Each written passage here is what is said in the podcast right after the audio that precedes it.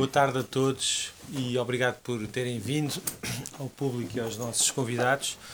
O, o João Rodrigues é, é aqui um, um velho amigo da, da, livraria e, portanto, quando o, o livro uh, do João saiu, uh, apalavrámos logo que, que, que haveria de haver uma apresentação cá em Lisboa, na nossa livraria mas como ele é em como ele vive em Coimbra acabámos por demorar algum tempo a operacionalizar isto.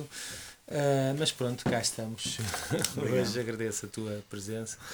E, e para e para e para apresentar o, o livro juntamente com o, com o João Rodrigues e com e com todos nós eh, convidámos o, o Ricardo Noronha, também outro velho amigo da livraria.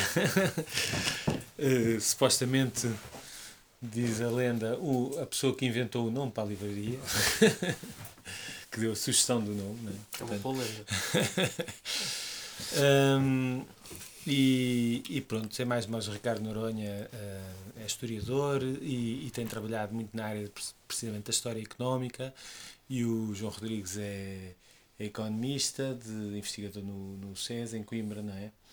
E, e portanto pass, passava já da, da formalidade das apresentações aos nossos convidados e depois, como é costume nestas ocasiões, também eh, acho que seriam bem-vindas intervenções e, e perguntas e, e, e, outras questões do, do público para, para depois também continuarmos aqui o debate deste, deste lado. Como é costume, eh, estamos a gravar a sessão para, para depois colocar no nosso podcast. Ricardo, Boa tarde. Então. Boa tarde a todas e todos. Um, obrigado Livraria Tigres de Papel pelo, pelo convite. Uh, aproveito para saudar o meu bom amigo João Rodrigues. Só agora que me percebi que o meu livro é mais pequeno do que o teu. Então é a segunda edição. edição okay. tem então acrescente. Mais, não, tem as páginas mais grossas. Ok. Portanto, é a gramagem do papel. O meu é mais denso, o do João é mais. é só a gramagem uh, do mas papel. foi-me oferecido pelo, pelo autor. Portanto, e umas gralhas irritantes. na verdade, estou muito agradecido.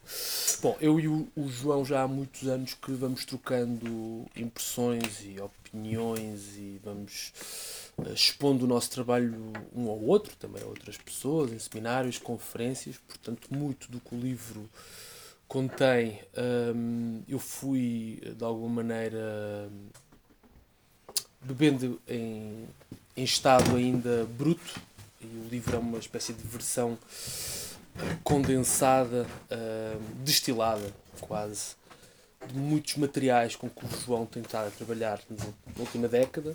Uh, ele próprio faz a referência à conferência que deu, ao ciclo de conferências que deu na Culturgest uh, em 2000 13, 14. 14, às quais eu assisti, pelo menos eram, foram três, uh, quatro. eu assistia três de quatro.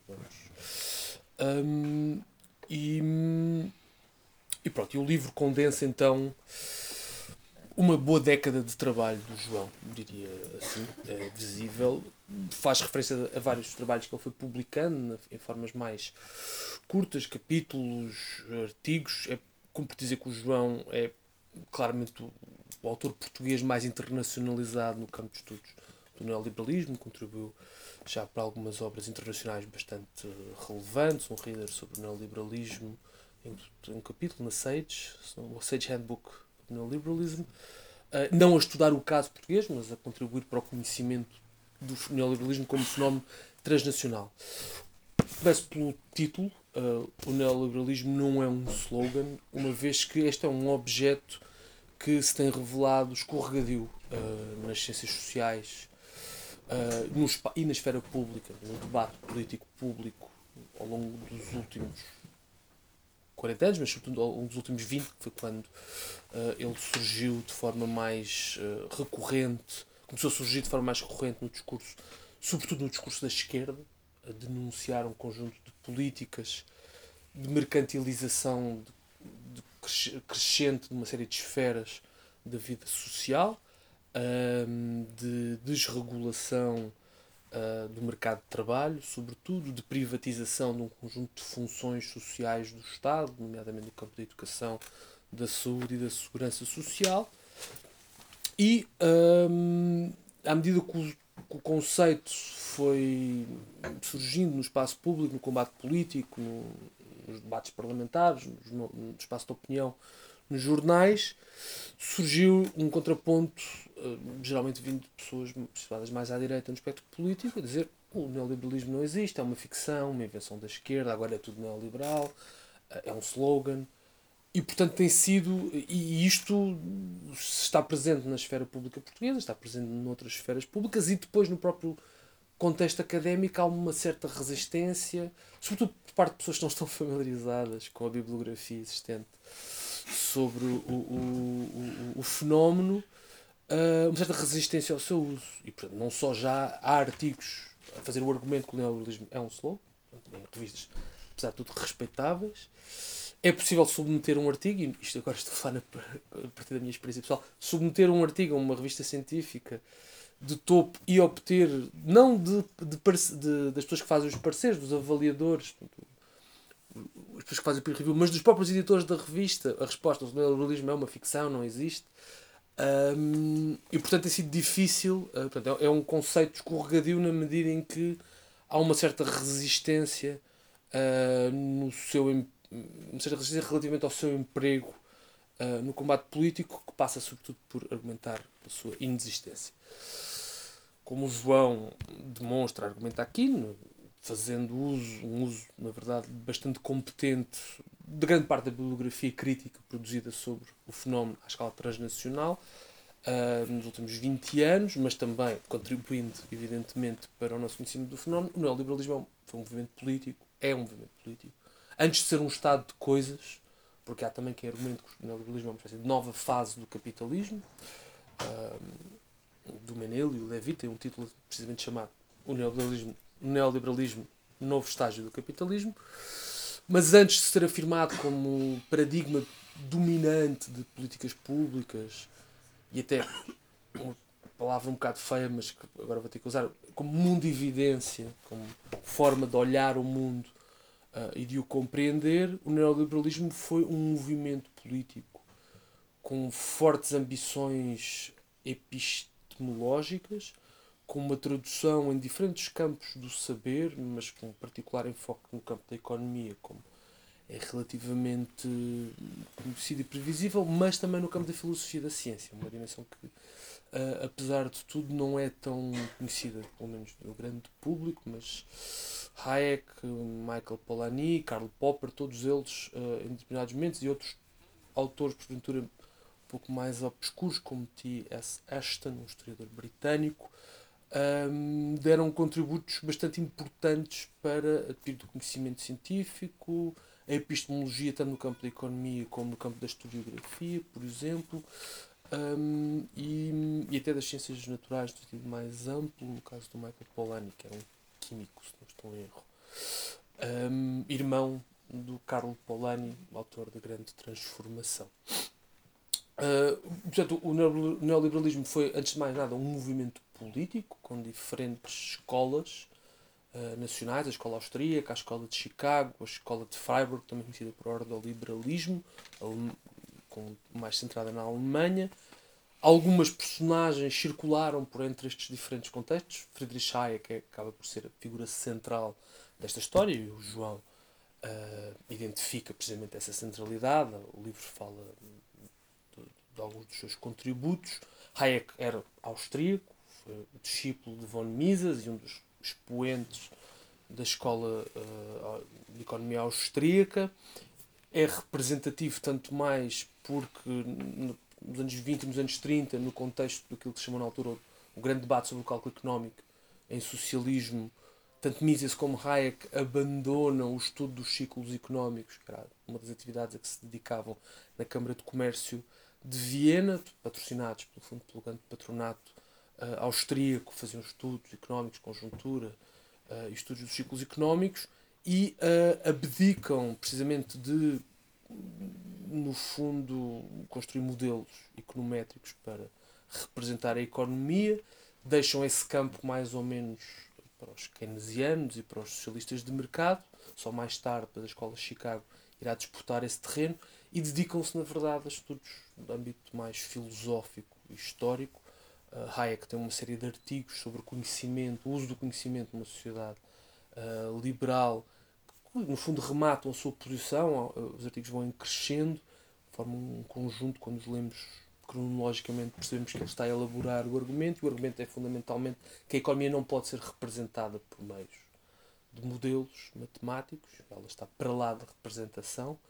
Uh, pelo contrário, o que é preciso é compreender que tipo de arquitetura institucional é que permite ao mercado funcionar de tal forma a maximizar os seus resultados, permitir a cada pessoa dispondo, cada agente económico dispondo da informação uh, ao seu alcance, o conhecimento do, do, lugar e das circunstâncias que ocupa, do tempo do espaço que ocupa, uh, fazer as suas escolhas, tomar as suas decisões e, uh, através do mecanismo dos preços, essas decisões depois por vezes tornam-se transparentes a outros agentes económicos que ajustam as próprias decisões em conformidade e, no fundo, mais do que tentar elaborar uma ciência económica capaz de representar a economia, o que é preciso é compreender como é que estes mecanismos relativamente simples uh, de mercado podem funcionar da melhor maneira possível, com o mínimo de interferências, uh, em Portanto, no fundo, para Hayek, o mercado é um espaço de veridição, é um espaço onde se produz a verdade sobre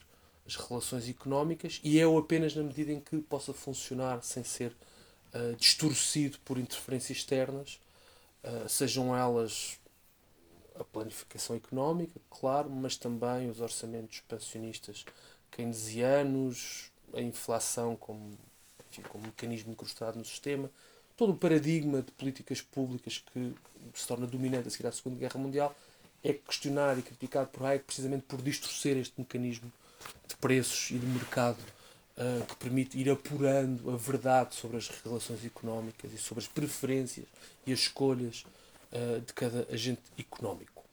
Hayek depois fundará a Sociedade de Montpellier, na seguir à Segunda Guerra Mundial, dando sequência a um, um movimento que vem de trás uh, e que está bastante bem estudado, por um lado por Queen Slobodian e por outro por Philip Mirovsky e Dieter Ploa, num volume, Queen Slobodian num volume chamado Globalists, o Dieter Ploa e o Philip Mirovsky num volume chamado, um, um livro coletivo chamado The Road from Montpellier, ambos citados uh, abundantemente pelo João neste livro, que no fundo mapeia esta evolução destes diferentes círculos liberais que nos anos 30 convergem em torno da ideia de que é preciso um novo liberalismo um liberalismo que já não é o laissez-faire do século XIX manchesteriano, mas um liberalismo capaz de responder aos desafios colocados pela ascensão do bolchevismo na União Soviética, pelo relativo sucesso da economia de guerra nacional socialista, pelo New Deal nos Estados Unidos, enfim, diferentes formas de crescente intervenção económica do Estado, uh, direta, intervenção, uh,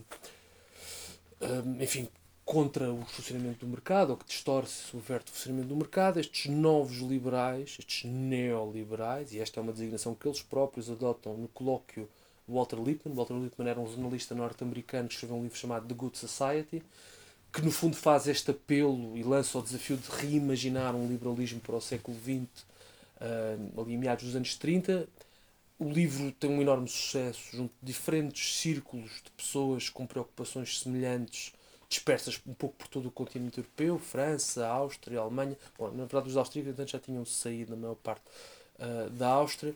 Algumas destas pessoas estavam exiladas já no Reino Unido, tinham fugido do, do, do, do nazismo, uh, mas todas elas partilhavam esta preocupação de precisamente imaginar um liberalismo, não deixar a luta contra o fascismo ao antifascismo apenas, e, e a necessidade de imaginar, no fundo, um liberalismo capaz de se situar entre estas duas, estes dois grandes polos que dominam a luta política no, no período entre guerras, eles procuram pensar um novo liberalismo capaz de se afirmar como um paradigma de governamentalidade, um, um termo relativamente central também nos estudos sobre o neoliberalismo, um conceito de Michel Foucault, uh, e estes vários círculos então juntam-se, congregam-se num colóquio realizado em Paris em 38, chamado o colóquio Walter Lippmann. E é aí que o termo neoliberal e neoliberalismo surge. Eles discutiram vários termos possíveis: liberalismo de esquerda, liberalismo eh, de mercado, enfim, vários diferentes conceitos. É preciso dizer que nesta, neste preciso momento há um outro liberalismo favorável à intervenção do Estado uh, na economia, portanto, eles procuram também distanciar-se desse liberalismo de pendor mais social. Usam o termo, criam o que é já na altura suposto ser uma rede, um centro de estudos sobre o liberalismo que a Segunda Guerra Mundial vai interromper, porque eles ficam mais ou menos separados. uh, dispersos por diferentes países, exilados.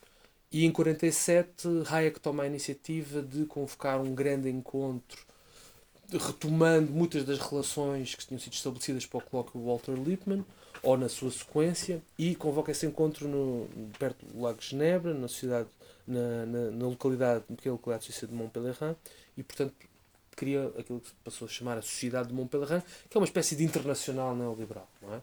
Mas, ao contrário das internacionais criadas no, mais no contexto do movimento operário, que são geralmente tentam criar organizações de massas uh, em cada Estado-nação, este é desde o início um movimento elitista, um movimento composto sobretudo por académicos, alguns jornalistas, alguns políticos, alguns empresários, mas sobretudo por intelectuais. E tem uma forte pendor intelectual, um forte pendor epistemológico. Quando lemos a Declaração de Princípios, a grande preocupação é precisamente fazer face ao socialismo, que aqui é entendido no sentido lato, vai desde o, o consenso keynesiano até ao socialismo real que existe na União Soviética e na altura começa a ganhar forma na Europa de Leste, um, contra o socialismo, mas também, por exemplo, contra os abusos de, historiográficos que apresentam o socialismo como um resultado inevitável, uma sucessão de estágios que necessariamente levará à evolução do capitalismo.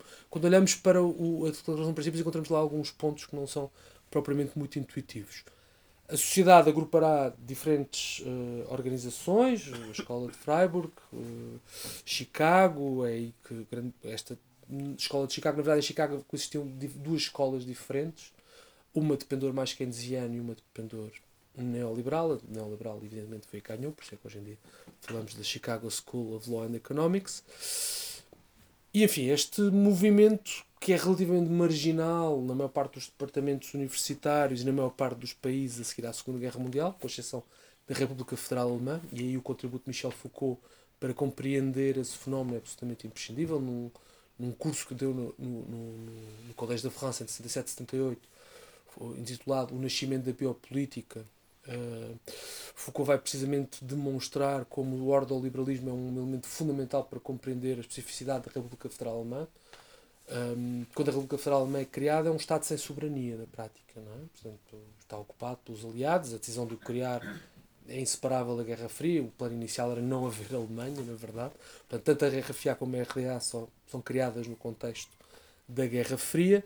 E a forma que o governo da República Federal Alemã encontra para se legitimar é através da sua política económica, criando um modelo de economia social de mercado, inspira, muito inspirado pelos ordoliberais, e privilegiando a estabilidade dos preços em relação ao objetivo do plano de emprego. Ao contrário, e em contraponto de tudo o que era o, o, o consenso keynesiano em grande parte da Europa Ocidental, em que havia a ideia de que a única maneira de estabilizar regimes democráticos e impedir o crescimento do fascismo é precisamente criar políticas de pleno emprego que garantam salários reais não só elevados como crescentes, um, enfim, que empreguem toda a população masculina e boa parte da população feminina que entretanto está a entrar no mercado de trabalho.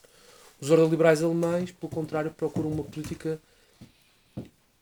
que sirva de contraponto à grande inflação, à gigantesca inflação da República de Weimar, uma inflação de 2 mil por cento da altura, e portanto estabilizam e criam a legitimidade da nova República Federal Alemã a partir de uma política económica e monetária de pendor ortodoxo, uh, conservador, uh, neoliberal.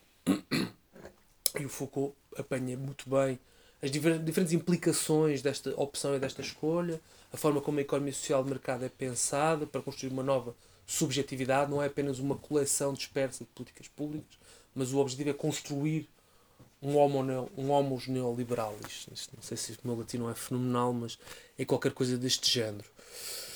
E esta ambição do neoliberalismo de usar a, a política económica como instrumento, mas tendo como objetivo, na verdade, construir, informar, moldar subjetividades plenamente adequadas ao funcionamento do mercado, uh, que tem sua tradução na frase de Margaret Thatcher: a economia é apenas o instrumento, o nosso objetivo é mudar as pessoas. Um, isso atravessa e, e, é um elemento absolutamente fundamental do movimento neoliberal, portanto, daí a sua enorme ambição epistemológica de cobrir diferentes dimensões do real, não apenas conceber uh, políticas públicas, que são longamente amadurecidas no quadro social Montpellier, que fazem encontros anuais em que discutem, então, mas que tipo de alternativa é que nós podemos ter às políticas keynesianas de plano emprego, como é que nós podemos responder ao desafio a partir de uma posição marginal que ocupamos, como é que podemos conquistar e construir uma hegemonia neoliberal.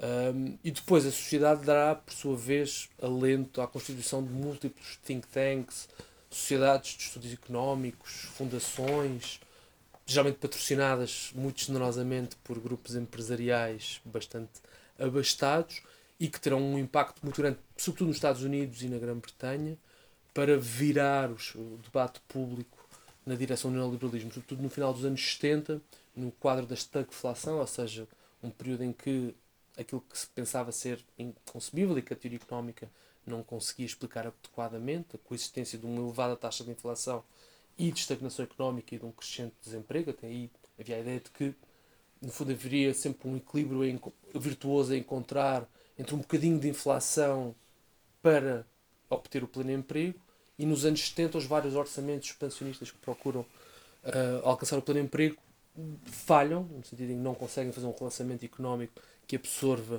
os desempregados e, simultaneamente, ainda contribuem para aumentar a inflação. E é nesse quadro, nesse período absolutamente decisivo, geralmente a década de 80 é, é considerado um momento decisivo do neoliberalismo, mas nós temos estado a debater, e eu vou, vou colocar isto aqui em cima da mesa, eu acho que os anos 70 são, na verdade, o período absolutamente decisivo para a ascensão do neoliberalismo. É nesse período que Hayek ganha o Prémio Nobel, em 74, Milton Friedman em 76, Uh, outros autores neoliberais, o Olin ganha em 78, se não estou em erro, mas também é uma década de transição precisamente porque há outros economistas de pendor keynesiano e até socialista que ganham também o Prémio Nobel neste período. Uh, em 69, o grande homem do planeamento económico na Holanda. Um, Mirdal em 74. Um Mirdal exécuo com, com o Hayek em 74. Em 73 o... Um, como é que ele se chama? Bom, em 75 o Kantorovich, o, o economista soviético, e em 73 um outro economista de planeamento económico, que agora não, não me ocorre. Koopman. Não, esse é depois também com o Kantorovich, não estou em erro. Bom, não interessa. Não interessa. É um, é um muito importante. Muito agora não me ocorre. Um, e enfim, neoliberalismo, e depois, evidentemente, temos aqueles fenómenos já mais uh, óbvios e evidentes: Pinochet no Chile, uh, Thatcher no Reino Unido e Reagan nos Estados Unidos que fazem, já, já ilustram um pouco. Diga? Hum? Leontiev. Leontiev. Obrigado. Então, também olhar para o Google também eu. Não, eu ia para lá. Eu estava lá. Obrigado. Eu estava lá, eu estava lá. Eu estava lá. Leontiev, obrigado. Visivelmente. Uh, na verdade, um dos grandes uh, pensadores do planeamento económico, as tabelas de puta, puta, obrigado. Mas tenho estado a ler bastante o Leontiev, portanto, é ainda mais imperdoável.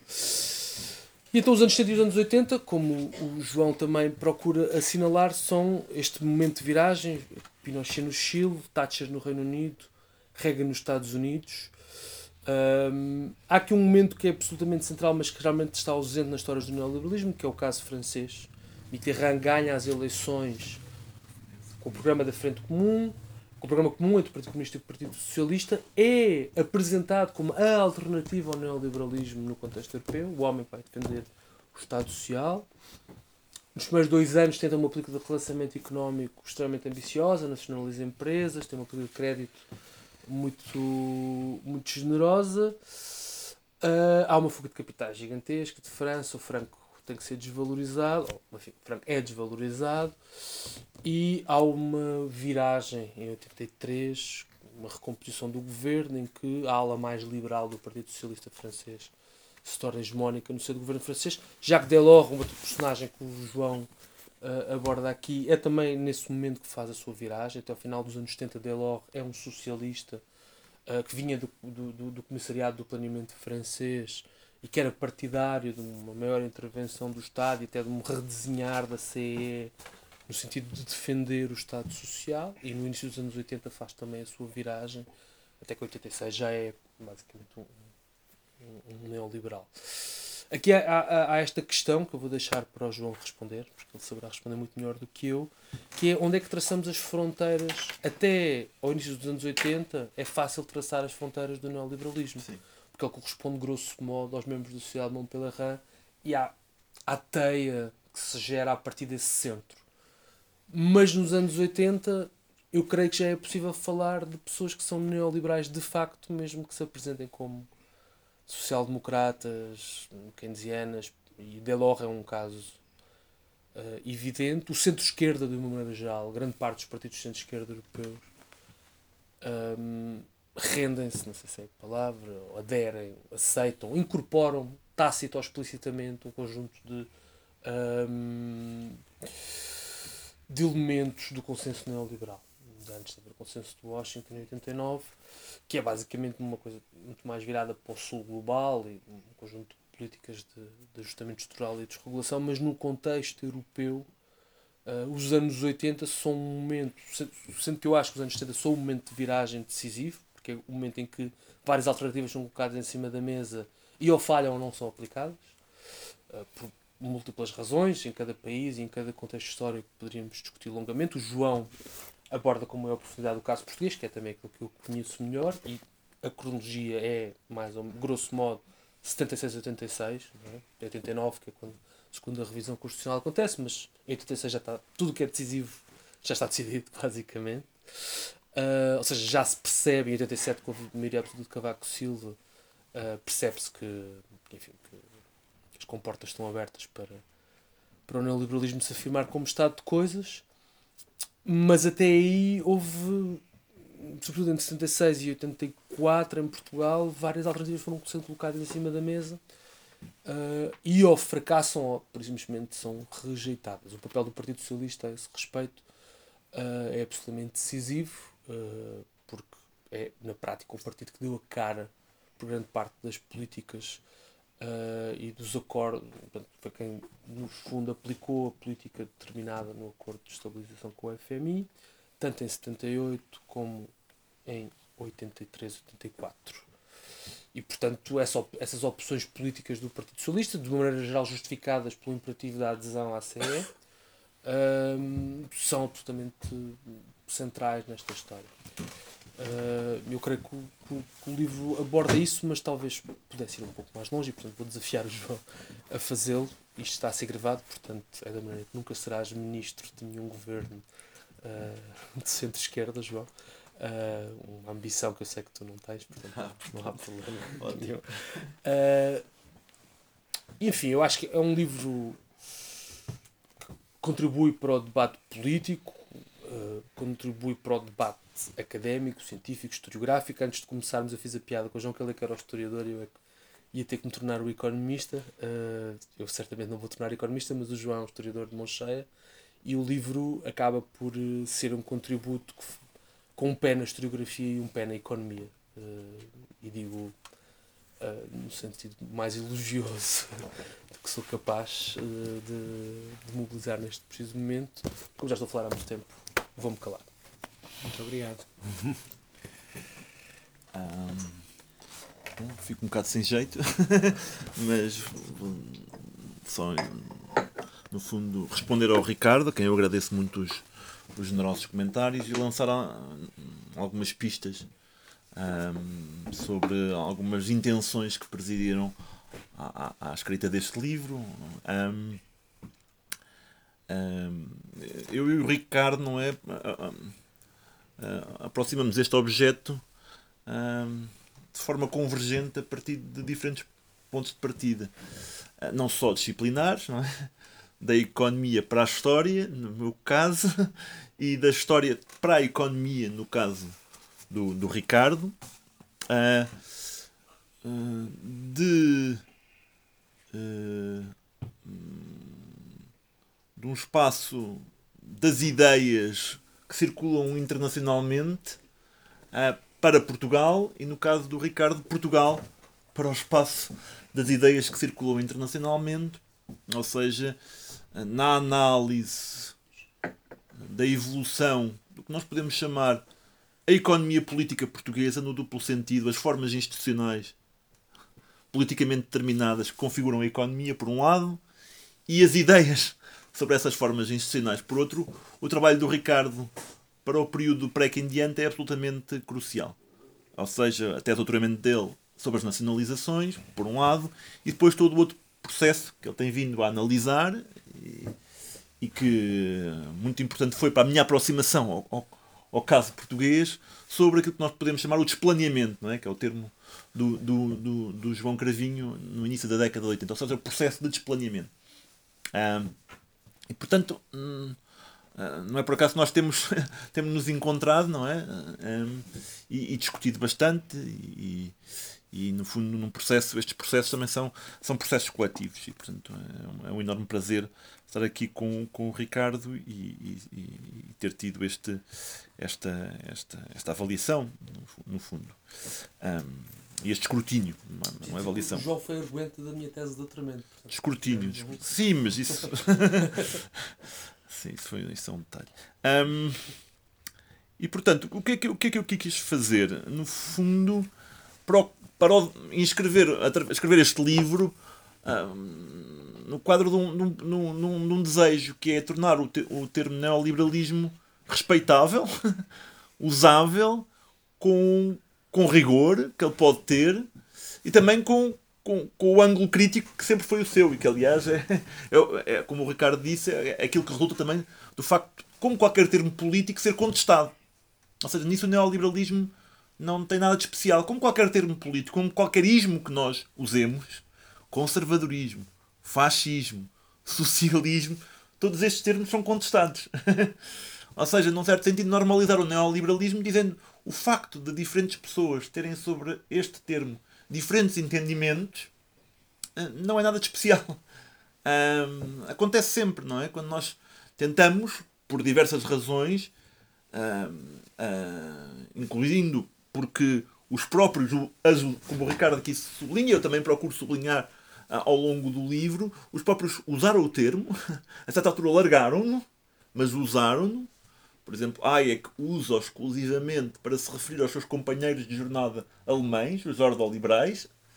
Um, Milton Friedman usou para se referir a si próprio, depois largou. Portanto, assim, de facto, no colóquio Walter Lippmann é um dos termos que surge para caracterizar um processo de renovação do liberalismo, eu diria económico, mas não é económico, porque é o liberalismo de Tucur, contra contra dois processos. Não é?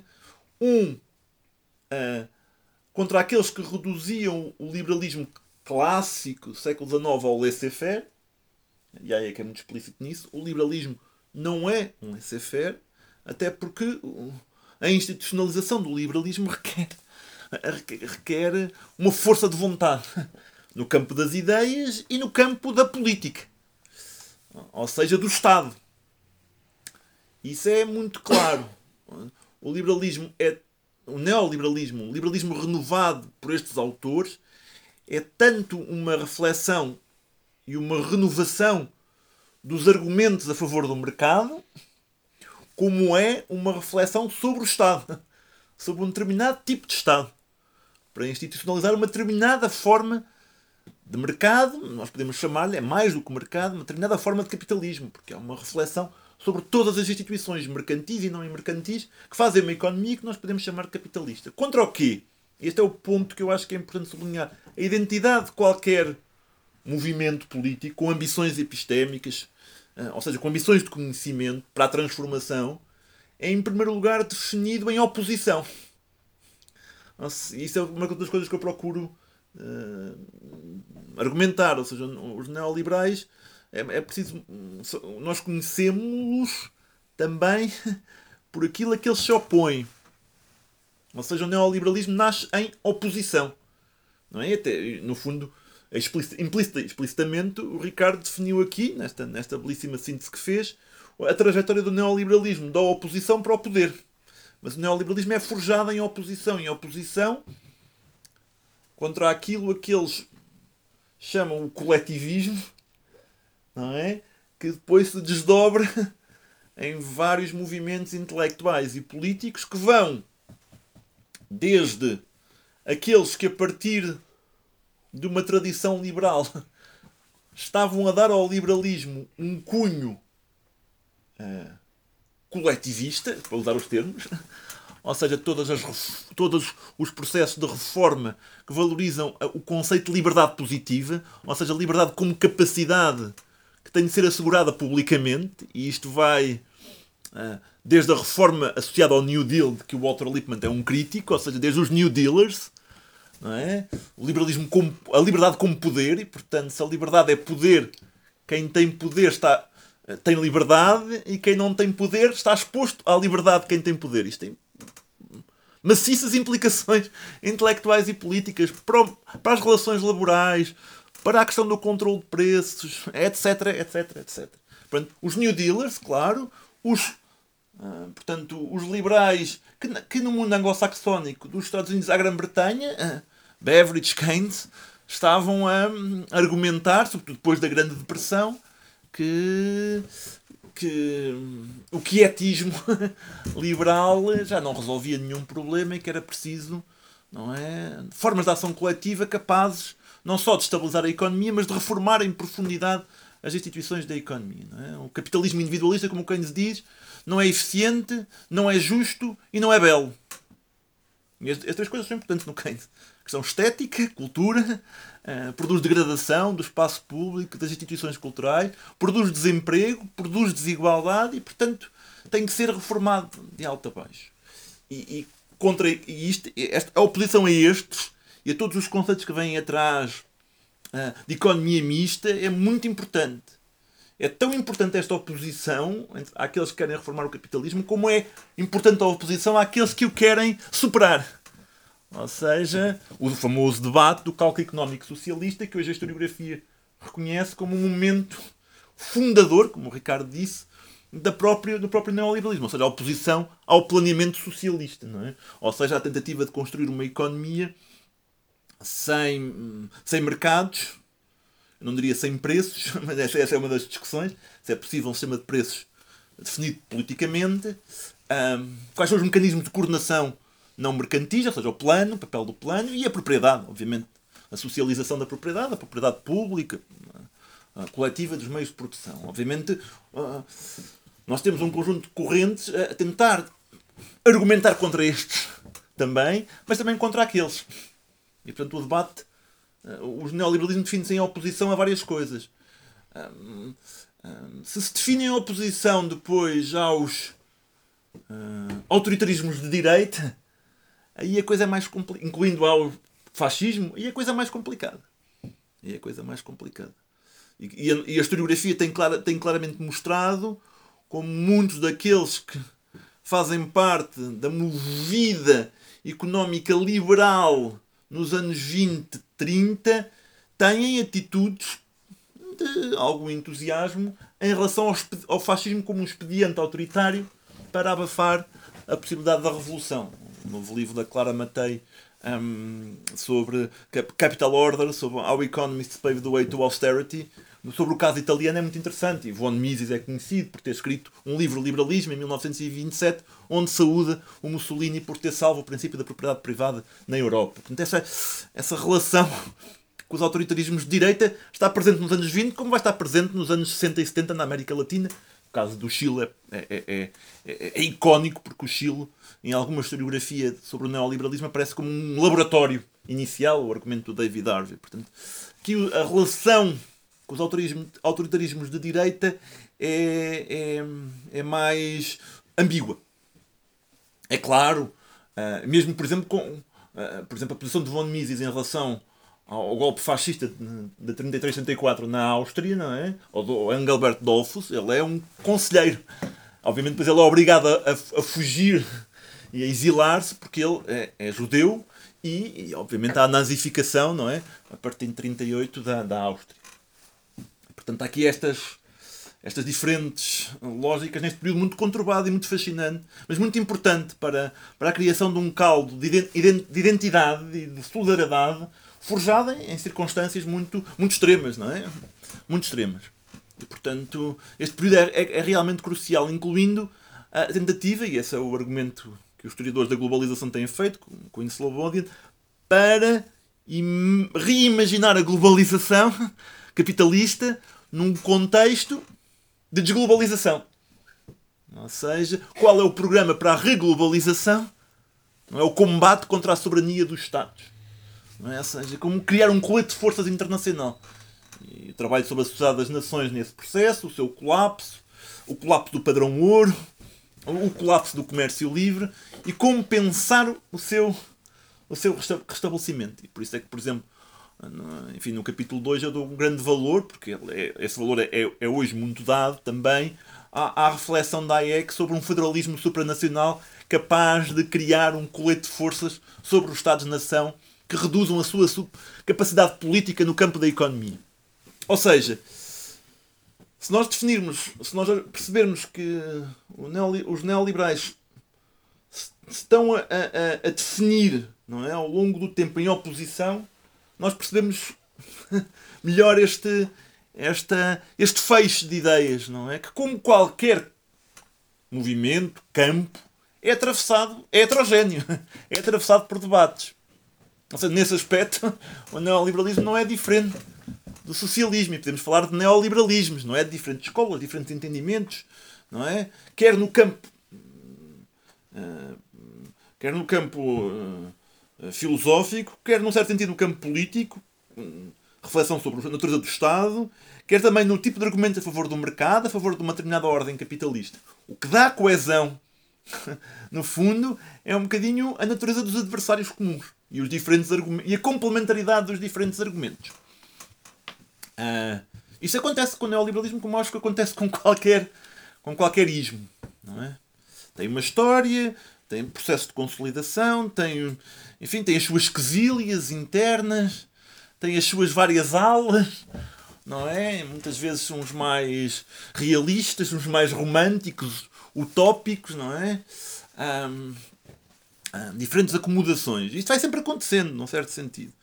Mas se nós olharmos para o neoliberalismo já no período pós-Segunda Guerra Mundial, aí as, as oposições são muito claras. No primeiro mundo é a ideia, a oposição à economia mista é? e ao consenso keynesiano e social-democrata. Em 44, Hayek escreve um, um livro cujo argumento, o caminho para a servidão, é o de que este tipo de economia é um pântano do meio e não é um equilíbrio institucional sólido, ou a economia mista continua a ser injetada de elementos socializantes, coletivistas, socialistas e degenera numa economia totalmente planificada. E uma economia totalmente planificada é uma economia, a economia sobre meios, mas se o poder político controla os meios, controla os fins.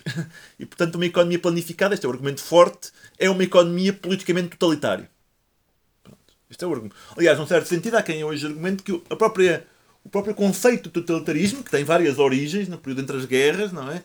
É, é de alguma forma, na economia política, o resultado desta, deste tipo de reflexão.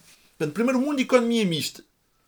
Segundo mundo, naturalmente, é? O, é, as economias de planificação, porque, os, porque do ponto de vista intelectual, os neoliberais consideram o argumento dos anos 20 e 30 o argumento uh, decisivo. E nesse aspecto, eles colocam-se na fronteira da Guerra Fria, não é? Claro, são Cold Warriors, mas para eles, tão importante como o combate da Guerra Fria, é o combate nas trincheiras contra, contra, contra, contra a economia mista. É? Que em parte, este é agora aqui, vamos para uma parte, que em parte, enfim, historicamente, é, é aqui sou-me tributário do Eric Hobsbawm, é o produto do medo, não é? Do, certo, do medo da revolução depois do derrotado do nazifascismo. Pronto. E os neoliberais dizem, não, não, não há que ter medo do socialismo. É que ter medo das nossas concessões ao socialismo. É isso que nos enfraquece, no fundo. É? Que é o, quem é que nós incluímos? Quem é que nós convidamos para a Montpellier Society? Convidamos o Orwell, ele é, é um Cold Warrior. Mas o Orwell é socialista, não o convidamos. É um socialista peculiar, eh, mas não convidamos. Nosso combate é dentro. É, o nosso combate é, outro, é contra o outro. E contra o desenvolvimento, os desenvolvimentismos, as teorias desenvolvimentistas que faziam o seu curso no, no, no terceiro mundo. Não é? Por isso é que nós temos que ver as várias, não é? E, e a historiografia tem apontado. Há historiadores que estão mais concentrados no primeiro mundo, há historiadores que estão hoje muito concentrados no segundo mundo, ou seja, nos debates sobre o lugar do mercado no socialismo e como isso também é importante para ver influências neoliberais no segundo mundo, nos programas de reforma no segundo mundo e, obviamente, o terceiro mundo como um campo de batalha. Não é? Um campo de batalha de guerra fria, mas também um campo de batalha de vários tipos de modelos. Ah, mas em que, no fundo, em larga medida, e é assim que eles se veem na longa travessia do deserto, é um bocado esta narrativa oficial, na longa travessia do deserto, até aos anos 70, com, enfim, com o caso alemão, acho eu, a desempenhar aqui um papel um bocadinho ambíguo, porque eu acho que, enfim, o ordoliberalismo é relevante, claro que é relevante na Alemanha do pós-guerra, mas ao mesmo tempo há outras coisas na Alemanha do pós-guerra. ou seja, a democracia cristã, para lá do ordoliberalismo, enfim, vai construindo um Estado social, vai garantindo o pleno emprego. É verdade que o pleno emprego na Alemanha é sobretudo garantido através do mecanismo keynesiano de procura, mas é procura externa. Ou seja, a ideia de manter estabilidade interna de preços é isso, mas isso não implica sacrifício de pleno emprego porque há toda uma capacidade exportadora alemã que, que se trata de, de, de reavivar, de restabelecer. Mas depois, claro, sobretudo na período dos anos 60, com um conjunto muito grande de incursões no direito de propriedade. Por exemplo, a costão. Ou seja, a narrativa do triunfo da Alemanha associada ao triunfo ordoliberal é uma narrativa que os próprios fazem, claro, mas que tem um elemento tem um elemento apologético. Nós devemos eu próprio às vezes arrependo-me de coisas que escrevi sobre, sobre a Alemanha, no sentido em que acho que dei demasiada hegemonia ordoliberal na própria explicação, mas cá está, também não, não, não pode ir a, nós não, não, é? não conseguimos ir a todas, nenhum de nós. E, portanto, também há aqui a dependência do trabalho, naturalmente, de outros. Mas esta ideia da oposição é muito importante. E nesse aspecto eu concordo com o Ricardo. Os anos 70 são, é um período crucial. Porque nos anos 70 nós temos, enfim, nós temos estas oposições de novo exacerbadas. Ou seja, os desafios, os adversários, os inimigos do neoliberalismo estão, uh, estão agigantados. Não é? A nova ordem económica internacional aprovada na ONU em 1974, não é? Uh, que, é um, que é um documento com valor simbólico, mas que revela a assertividade do terceiro mundo e a ideia de que é preciso repensar o sistema internacional em moldes claramente não liberais. não neoliberais. Ou seja, a propriedade pública dos recursos naturais é relevante, os países devem ser. deve haver muito mais ajuda ao desenvolvimento. Os países têm o direito a, a praticar políticas muito assertivas na, em termos de, do grau de abertura. Não há nada sobre abertura económica e muito menos sobre globalização, não é? Nós aqui estamos a fazer a nossa revolução e a nacionalizar, não é? como o Ricardo tão bem explicou, e essa nacionalização também corresponde não só a um movimento social, mas também a um, um, um impressionante consenso político que vai muito para lá, vai um certo sentido para lá da esquerda e da direita. Não é? Como se vê na aprovação. Ou seja, a aprovação da Constituição pelo PPD-PSD não é apenas um, não é, não é apenas um gesto de oportunismo político.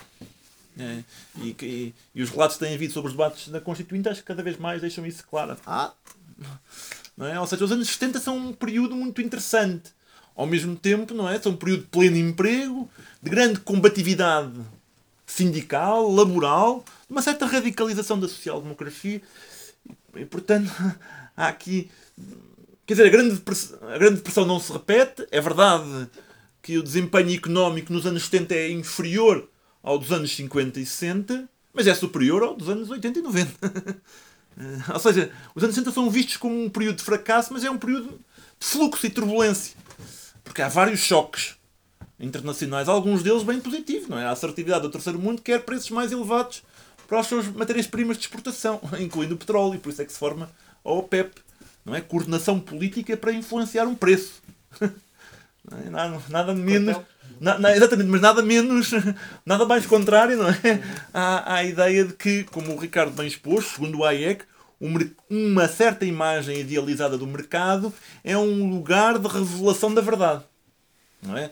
E, e um dos meus argumentos, enfim, usando o, Carl, o Karl, não é?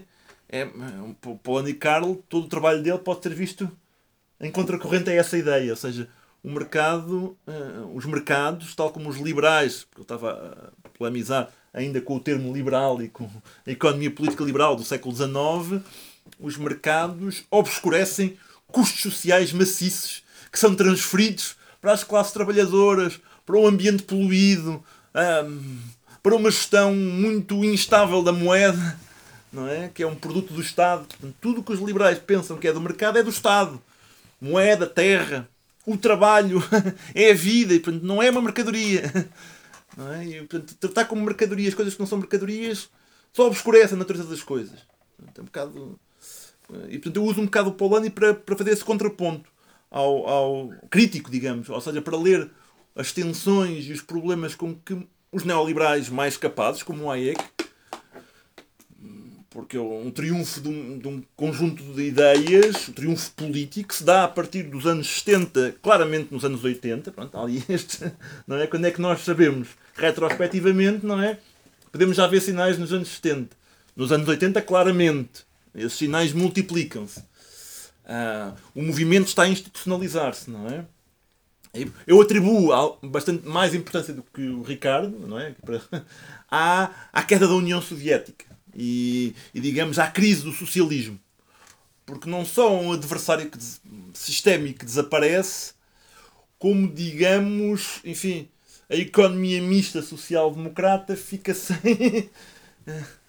Fica sem nada, se quisermos usar este modelo, sem nenhuma forma de economia política à sua esquerda. Num contexto de grande assertividade neoliberal, não é isto?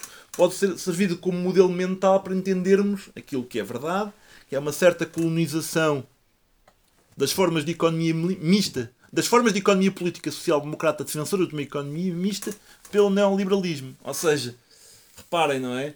A terceira via, terceiras vias ao longo da história houve muitas, incluindo o fascismo, que se viu como terceira via no período entre as guerras, não é?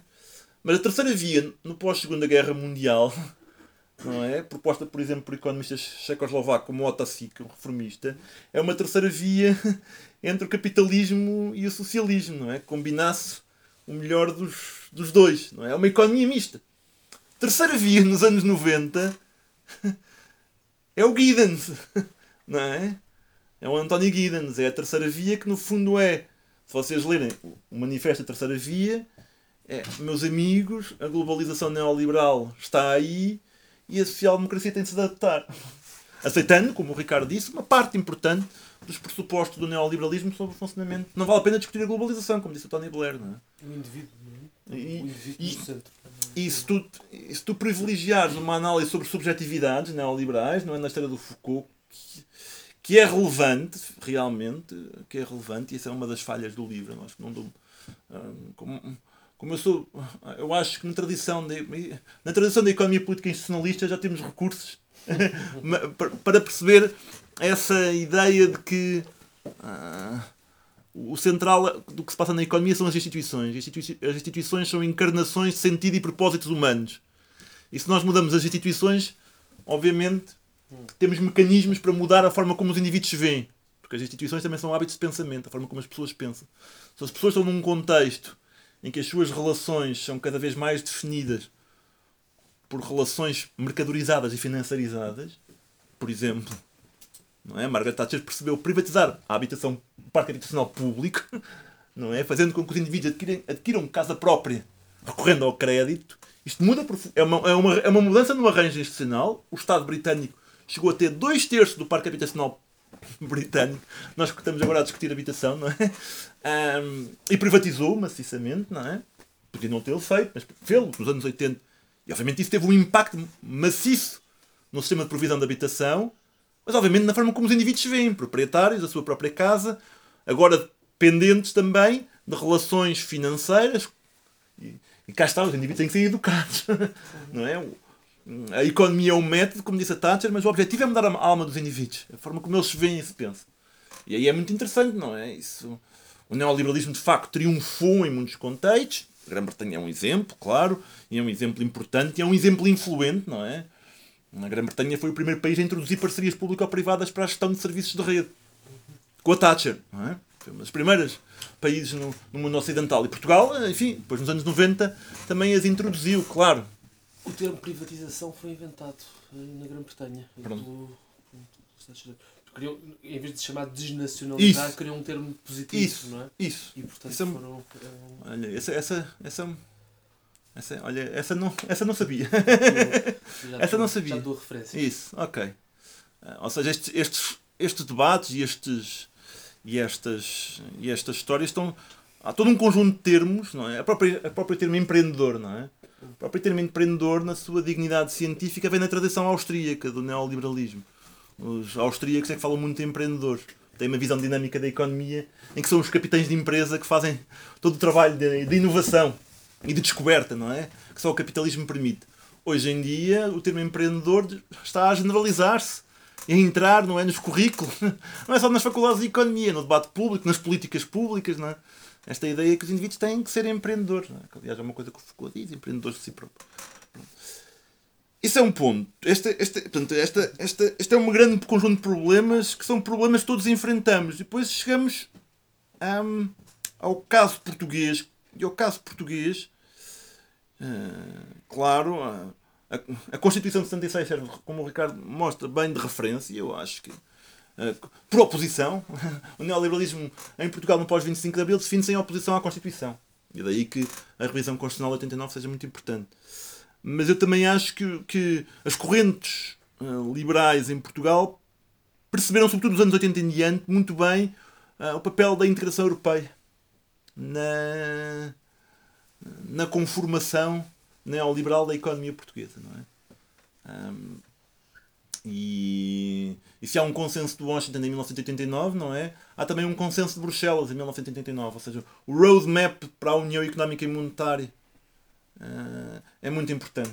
E é uma das grandes heranças do cavaquismo, a adesão ao sistema monetário europeu, a independência concedida ao Banco de Portugal, toda essa, toda essa mecânica de forte intervenção para a criação de um Estado conforme a uma ordem, não é só nacional, capitalista, é, in- é internacional.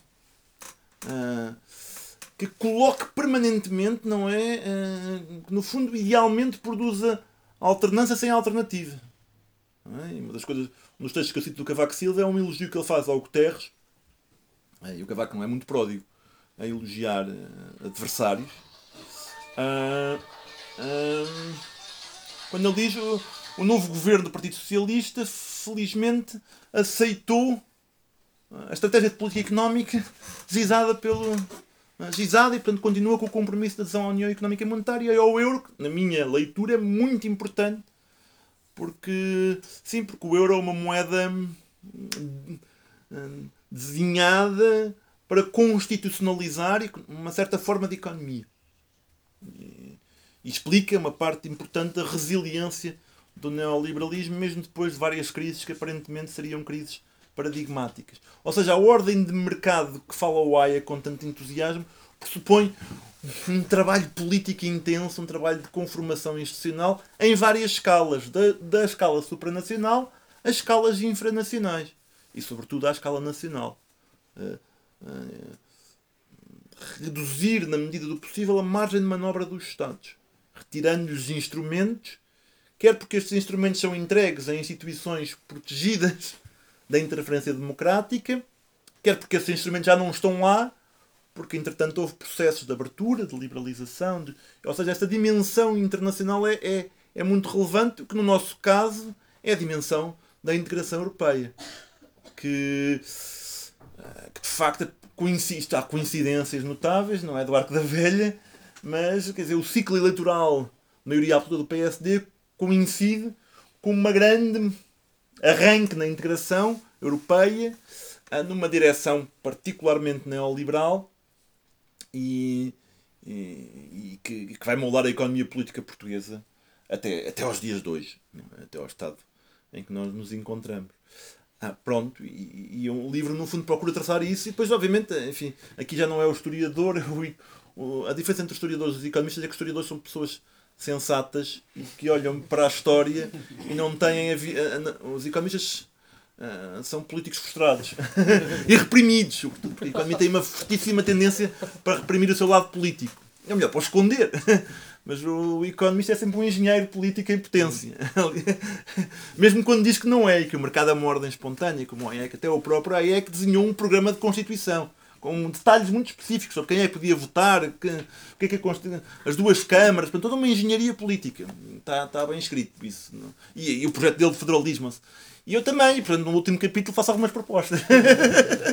Mas, quer dizer, pronto, é, valem o que valem no fundo e, e, e são o resultado de alguém que vem de uma tradição intelectual e política eh, que, que, que, que, tem sido sistematicamente derrotado. E depois a questão é saber: és derrotado porque não tens razão ou és derrotado porque não tens força? E a distinção eu acho que tem que ser mantida, sendo que na prática é muito difícil de fazer. Um, pode haver derrotas políticas que resultam precisamente não haver força. Pode haver derrotas políticas que resultam não estar bem, haver bem os mecanismos. é? E esta, esta diferença, apesar de tudo, muitas vezes é, é, é, é não, não é clara e, e, na prática não é clara, mas eu acho que nós temos de a manter. ah, pronto. Não sei se respondi à tua questão. Ah, não sei se falei. O Bernardino, Bernardino, tens que nos interromper porque a moto não se cala. É, bem, eu não quero interromper, mas realmente já são Pois, pois, não, já calei, já calei, já calei.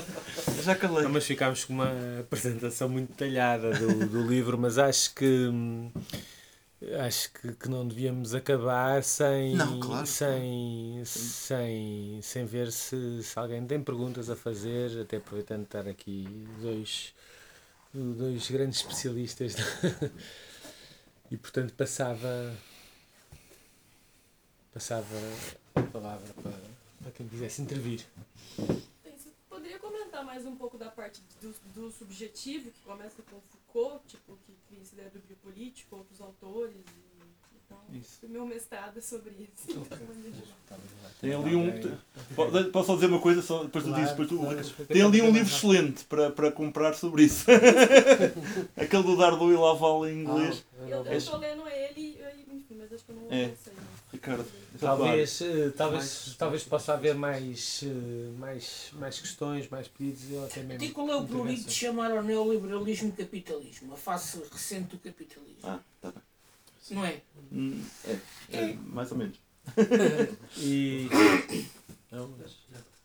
eu, eu gostava só de perguntar um, que assim, uh, o objetivo era mudar a alma, não é? E eu assumo pela apresentação que e assumo também pelo que nós vemos que, que mudaram de facto, foram bem sucedidos nessa, nessa tarefa. Uh, e a pergunta é muito simples: e agora? Perguntas fáceis. Pois, se calhar, juntando só uh, a isto e agora também, uh, um bocado para depois concluir, também tentava tentava perguntar também, e agora também em que estado é que estamos, do neoliberalismo e tudo mais, até tendo em conta, falaste de algumas crises paradigmáticas do neoliberalismo, mas que pelo visto conseguiu resistir quando, né, em 2008 e por aí fora, com a crise super Mas depois, depois veio a pandemia, uh, está aí à vista um tsunami ambiental gigantesco. O que é que, o que, é que vai.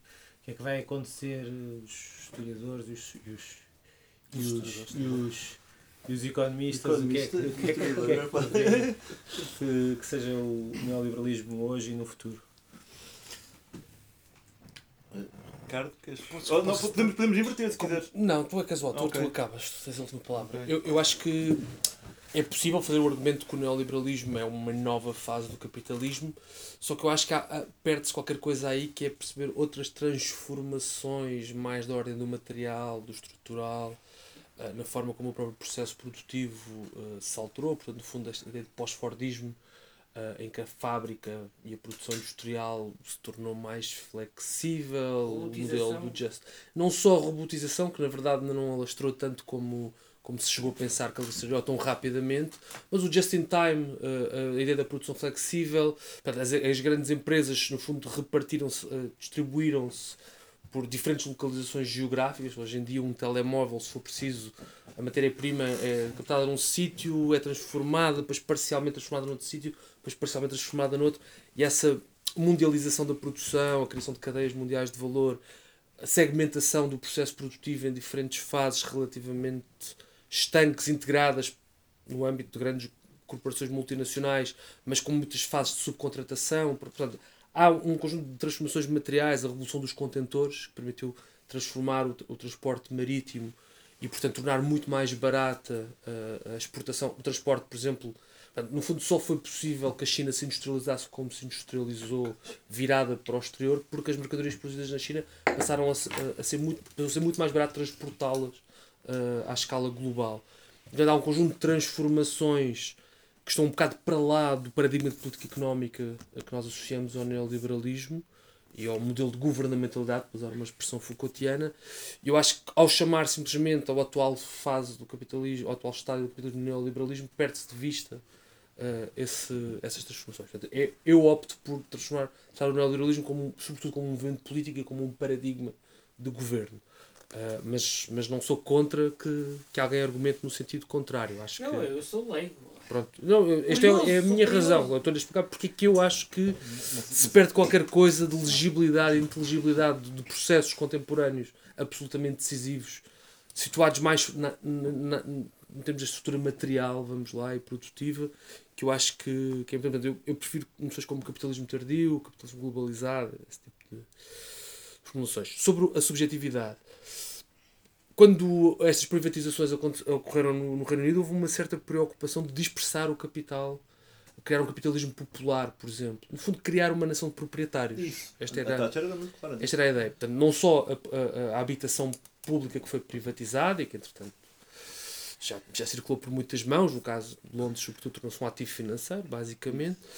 Uh, mas o ordoliberalismo alemão foi ainda, não só antecipou isso, como foi mais ambicioso ainda, porque não era apenas a habitação, mas também os negócios. Houve uma certa preocupação. A economia social de mercado é não apenas a cogestão e a participação dos sindicatos na gestão das empresas e políticas de contratação coletiva muito ligadas, por um lado, à estabilidade dos preços, mas por outro lado também uma certa progressão salarial, mas também à construção de cidades de média dimensão. Portanto, é, no fundo, a ideia de vamos evitar a proletarização excessiva.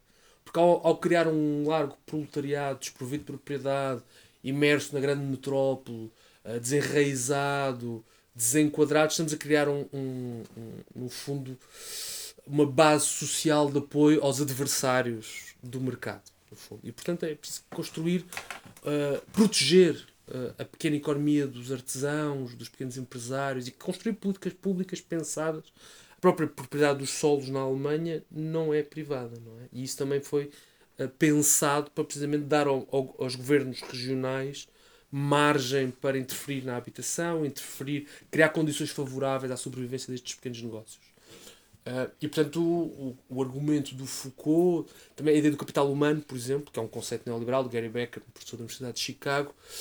Portanto, o Foucault estava sobretudo interessado na forma como os neoliberais conceberam uma subjetividade e uma modalidade de governo distinta dos paradigmas pré-liberais em que, no fundo, o Estado intervinha diretamente, procurava moldar, havia uma certa ideia de engenharia social, e o que o Foucault tenta demonstrar é que há uma outra engenharia social que é responsabilizar os indivíduos pelo seu destino e, uh, e, e portanto, sobrepor a ideia de liberdade a essa responsabilização, uh, mas simultaneamente construir politicamente as condições para cada um de nós pense em si próprio como um proprietário, um empreendedor de si próprio, enfim, alguém dotado de um capital humano que, que pode constantemente investir em si próprio. Portanto, esta ideia de criar uma subjetividade de mercado que Foucault, no fundo, levanta um bocadinho. Ah, já, na esteira de Foucault, muitas outras pessoas têm-se dedicado a isso, antropólogos, sobretudo, sociólogos, também alguns historiadores, e eu creio que tem havido alguns contributos muito interessantes uh, a esse nível.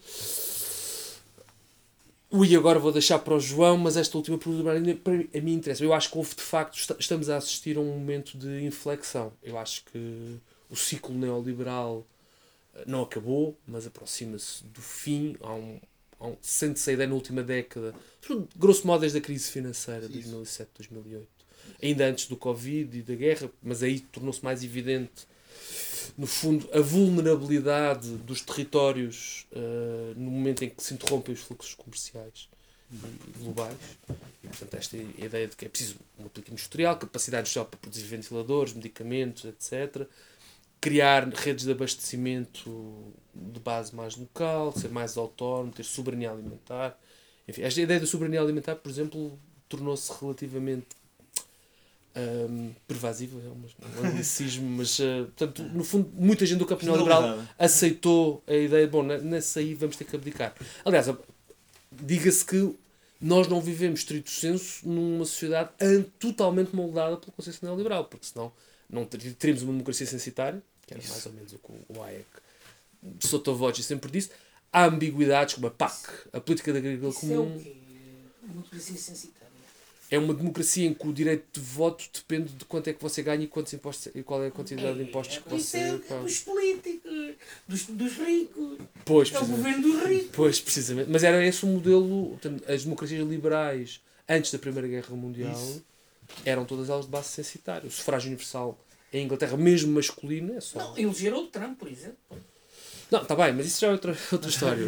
Bom, mas uh, só, só para dizer que mesmo num período dominado pelo neoliberalismo, o neoliberalismo se tornou a forma hegemónica de conceber as políticas públicas e mesmo o centro-esquerda incorporou uma boa parte desse património, preservaram-se algumas ambiguidades. Aliás, a PAC, quando nos anos 70, a nova, uma parte da nova ordem económica internacional era pela liberalização do comércio internacional, contra os subsídios, contra as barreiras alfandegárias, pela abertura uh, alfandegária.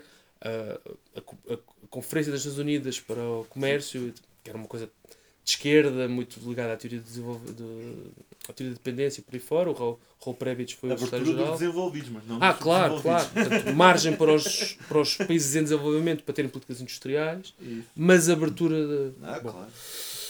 Mas pronto, já, eu não quero ser mais redundante, o João é que é o, não, não. a estrela da. Não, não, não. Não, não eu concordo muito com, com, com o que o Ricardo disse e, e só acrescentava. Isto aqui agora são acrescentos em relação à sua pergunta da nova fase, não é? A ideia de que o neoliberalismo é uma fase do capitalismo é muito tributária de um certo argumento marxista, não é? De que, no fundo, aquilo que se passa no campo das ideias é, em última instância, determinado por transformações materiais. Neste caso, no modo de produção capitalista. Ou seja, há uma certa definição de neoliberalismo que diz, uma definição marxista de neoliberalismo, o neoliberalismo é a expressão ideológica de uma fase do capitalismo dominada pela finança, por exemplo. Dominiel Levy, não é? E, e eu, no fundo, uh, quero dizer uma coisa que, uh, pelo menos complementar a isso, que é atribuir alguma, algum papel causal às ideias, por um lado, e à forma como as ideias orientam os interesses, por outro, e transformam as instituições. E a partir daí, a transformação das instituições também transforma, entre outros aspectos, a subjetividade. Ou seja, cria um círculo virtuoso, na minha ótica, vicioso, favorável ao entranhamento do neoliberalismo. Portanto, há aqui, ou seja, visões muito deterministas, seja de índole tecnológica, não é? Ou seja, uh, o neoliberalismo é um pós-fordismo no campo ideológico, seja o neoliberalismo é o resultado do papel da finança. Mas na realidade, o papel da finança, ele próprio, resultou de transformações institucionais que tiveram o concurso de ideias e de interesse numa fase particular, é um processo, e o Ricardo tem razão, o neoliberalismo nunca esteve sozinho, não é? Teve sempre oposição, não é? O mundo não é uma mercadoria, não é? Gritávamos no final dos anos 90, não é? Ou seja, e, e o lastro deixado, por exemplo, pelo Estado Social, se foi muito erudido no campo das políticas de emprego, na independência que os bancos centrais ganharam, na liberalização, etc. Não foi total... Nem a Margaret Thatcher conseguiu privatizar o Serviço Nacional de Saúde, não é? Eles tiveram que andar nas. erudir pelas margens do Serviço Nacional. Ou seja, há coisas que permanecem. Até porque há resistência. Mas a ideia de resistência, ela própria, é o reconhecimento de quem é que tem, que tem imprimido o movimento. Quem é que tem sido o partido do movimento? Ah, então, o partido do movimento tem sido, tem sido no sentido da neoliberalização. Por isso é que ela é nacionalmente variada. Ela não, não é? Em Portugal, por exemplo, os neoliberais tentaram, tentaram, e sabe Deus como há estudos e investimento, para que o regime de segurança social passasse de repartição para capitalização, nunca conseguiram. Porquê é que nunca conseguiram? Epá, porque a malta conseguiu, em momentos-chave, travar esse processo. Agora, obviamente, o pilar público de segurança social tem vindo a ser erudido. Nós sabemos com reformas paramétricas, mas não paradigmáticas. Não é? Os neoliberais nunca conseguiram entrar aí. Então, nunca desistiram. mas nunca conseguiram. Como E não- progressividade fiscal, não é? ou progressividade fiscal, não é? Também, tam- também foi erudida, mas nunca foi anulada. Ou por, mas, por exemplo, na Polónia, eles privatizaram a segurança social na Argentina e depois reverteram. Por exemplo, é uma coisa que também nós não, não, não prestamos suficiente atenção, é que também há reversões. Ou seja, processos na Polónia, não é? O sistema de segurança social foi completamente privatizado na, na- na Argentina e, e houve reversões parciais e totais. ou seja, isto também é, é- ou seja, um movimento de facto, mas também há contra-movimento. E, e, e aí dou razão. Depois da crise financeira de 2007-2008, muita gente disse, hum, e muitos aqui disseram, eu próprio, que a crise de 2007-2008 seria para o neoliberalismo, não é? a famosa frase do Stiglitz, o que a queda do muro de Berlim foi para o comunismo. E- e, Olha que não. Olhe que não. Olhe que não no sentido em que depois assim começaram todos, começámos todos a pensar quais eram as causas da resiliência, não é? Como se chamou, da estranha não morte do neoliberalismo. Mas depois, de facto, a crise de 2007-2008, a estagnação da- das economias capitalistas maduras, não é? Os níveis brutais de desigualdade e, e aquilo que o relatório Stern chamou o maior fracasso da história da humanidade dos mercados. É, a- altera- as alterações climáticas, portanto, a questão ambiental.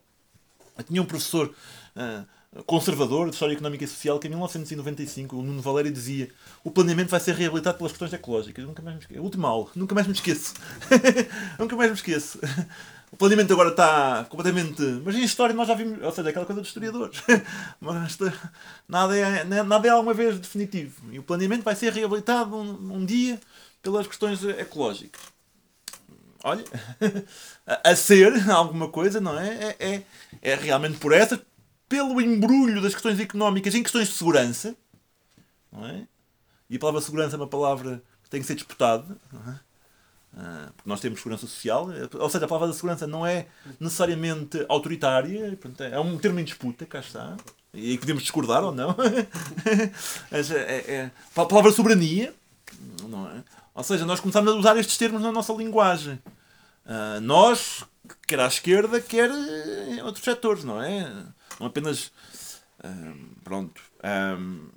e depois há, de facto, a questão da guerra e, dos choques geopolíticos e uma variável que eu considero fundamental, que é o grau de integração económica internacional. E quando nós começamos a ter, espontaneamente, mas depois também por deliberação política, retração no grau de integração económica internacional, por variadas razões, muitas delas péssimas, mas outras nem por isso, e outras potencialmente boas. E eu gosto muito de ver o potencialmente bom, porque acho que eh, uma desglobalização parcial é pré-condição para, para o campo das alternativas se abrir. Ah, isso, de facto, há sinais disso, não é? Neste contexto, ou seja, ah, como tu disseste, o- ciclo do neoliberalismo parece esgotado, hum, mas depois há sempre reencantamentos, não é? Reencantamentos. Em Portugal, não é? Temos este reencantamento da iniciativa liberal, que é muito interessante, com, com base no argumento de que, na realidade, que é um argumento que sempre fo- foi o dos neoliberais, o neoliberalismo nunca existiu, o liberalismo nunca existiu em Portugal. o liberalismo nunca foi tentado em Portugal. E que, obviamente, se uma parte importante das. Agora já posso falar assim, já sou de meia idade. Das, da, da juventude.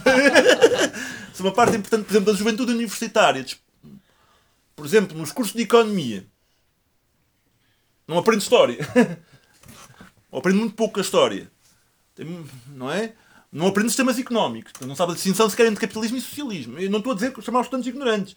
Eu estou a dizer que há uma produção deliberada, há uma ocultação deliberada. Não é? Os estudantes não são ignorantes, não não são ensinados. Não é? Se você não quer aprender a diferença entre capitalismo e socialismo, podem ser vulneráveis ao argumento que Portugal é um país socialista. Você não sabe o que é o socialismo. Ah, não é? O Estado intervém, ah, o Estado intervém, gasta dinheiro, não é? Cobra impostos, faz isso, não é? Portanto, isso serve, chega, aparentemente, para dizer que, que há socialismo em Portugal, não é? A iniciativa liberal é, é o estilo paranoico da política, ah, também há no Brasil, é inflação, do- tudo é, tudo é socialista, não é? O bolsonarismo também é assim. De repente, a política social-democrata ou social-liberal é socialista e comunista, não é? Então, o programa do, do- da Iniciativa Liberal é, é tentar impl- impl- implementar eh, políticas do norte da Europa aqui que Não, nem é nada. É não, é, não, a não, tem, não tem Ah, coerência não, a iniciativa liberal vai, faz assim uma espécie de pote porri de, de medidas avulsas, mas a, a- a ideia é en- encantar, de novo. Reencantar, não é? O, cavaquismo substância. nunca existiu. Ah, ma- ma- Mais do que a substância, é a ideia de atrair a um certo público e que é o resultado, na minha opinião, do fracasso da esquerda junto à juventude universitária, dos movimentos, da falta de movimento associativo e, sobretudo, dessas madraças que, para a formação de quadros para a iniciativa liberal, como eu gosto de dizer, eu estou numa faculdade de economia, eu sei, do que- sei um bocado do que falo.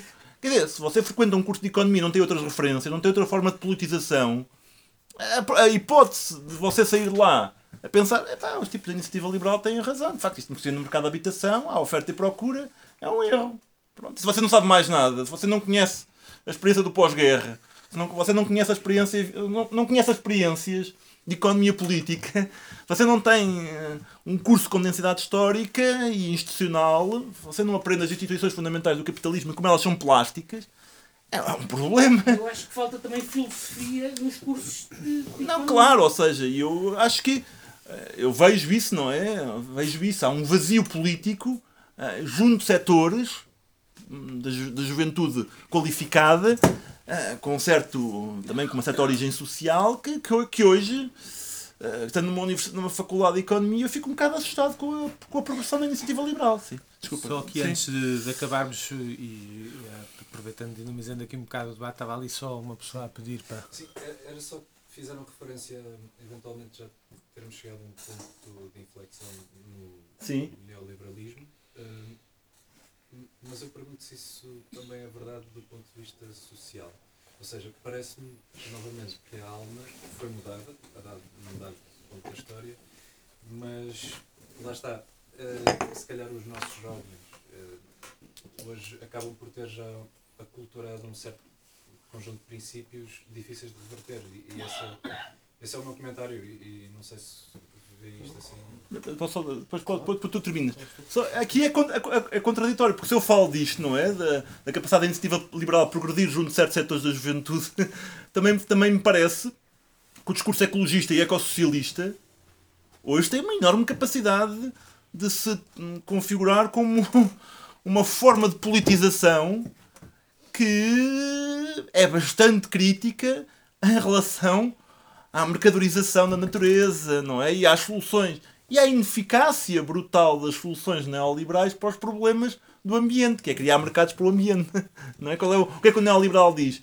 Se não há ambiente, se há problemas ambientais é porque não há propriedade privada. Se há propriedade, se não há propriedade, se não há se a propriedade privada não resolve, cria-se uma espécie de ah, direitos de transação para, para as emissões, preços. Portanto, preço e propriedade privada é sempre a solução. Mesmo que esses preços tenham que ser construídos de raiz, não é? Através de mercados mais ou menos artificiais, como isso não funciona, não é? Portanto, ou seja, nós, nós vemos, não é? Que a Greta Thunberg é um símbolo, não é? é uma... Mas o discurso dela, se, se for levado bem a sério, é um discurso de crítica poderosíssima, não é? Isto também. E os, o movimento de, de- de contestação se- no secundário e na universidade é um bocadinho contraditório com essa. Ou seja, eu quero ver o copo meio cheio e meio vazio. Há aqui dinâmicas contraditórias, não é? Ou seja, as coisas são contingentes. E esse aspecto da contingência e da disputa de ideias e do movimento político muitas vezes é perdido em visões muito deterministas. Sobretudo quando uma certa forma de determinismo estadial, enfim, parece um bocadinho esgotado, não é? E nesse aspecto, nesse aspecto nós também temos que incorporar uma certa crítica que os neoliberais fizeram ao historicismo. Não é? Ah, não, só para dizer que eu acho que está tudo em aberto. Nos Estados Unidos, por exemplo, a percepção dominante é que, na verdade, novas, as gerações mais jovens são muito mais favoráveis ao socialismo, comunismo e muito menos permeáveis a um certo discurso meritocrático ah, do empreendedorismo neoliberal, talvez por ser já a segunda ou terceira geração consecutiva a viver pior. com os seus pais. Portanto, está tudo em aberto. Eu acho que de facto em Portugal, percebo a sua pergunta, a percepção que dá é que hoje em dia os jovens votam todos na iniciativa liberal, não é? Mas às vezes o Twitter pode ser, pode ser enganador. Não, por exemplo, Não, o Twitter na FCSH, por exemplo, que é a minha faculdade, eh, o quadro já não é tão evidente que seja assim. Parece que se o conceito de bem comum e, Isso. e a possibilidade de cada um fazer o seu próprio caminho é muito apetecível, o curto prazo é muito apetecível, Claro, o, o, o retorno é, é muito mais presente do que o risco, pensa-se muito mais em retorno. Com do que certeza. risco. Pronto, então. Não, eu acho que o risco estou- faz- Mas acho que posso estar a olhar para o copo meio vazio também. Não, e o próprio. Eu, Eu- eu, eu, como estou numa faculdade de economia, estou permanentemente a olhar para o copo meio vazio. Visto da ciência económica, é assustador. Porque os programas de economia são cada vez mais unidimensionais. Hum, quando a realidade grita, não é? E a própria ciência económica que se faz lá uh, grita por atenção às desigualdades, atenção à questão ambiental. uh, e, portanto, e depois os programas de economia são assim uma espécie de, de combinação entre gestão e, e, e fé nos mercados, que é fé em Deus, no fundo, na economia. O facto do ciclo estar em, em- em mais ou menos esgotado não quer dizer que, que isto vá ser um passeio agradável até se encontrar uma alternativa. Eu acho Ou que a alternativa seja melhor. Eu acho que devemos ter o pessimismo da razão e o otimismo da vontade. Isso, Uma citação gramsciana que o João isso, gosta muito. Isso. Muito bem. Muito obrigado a todos.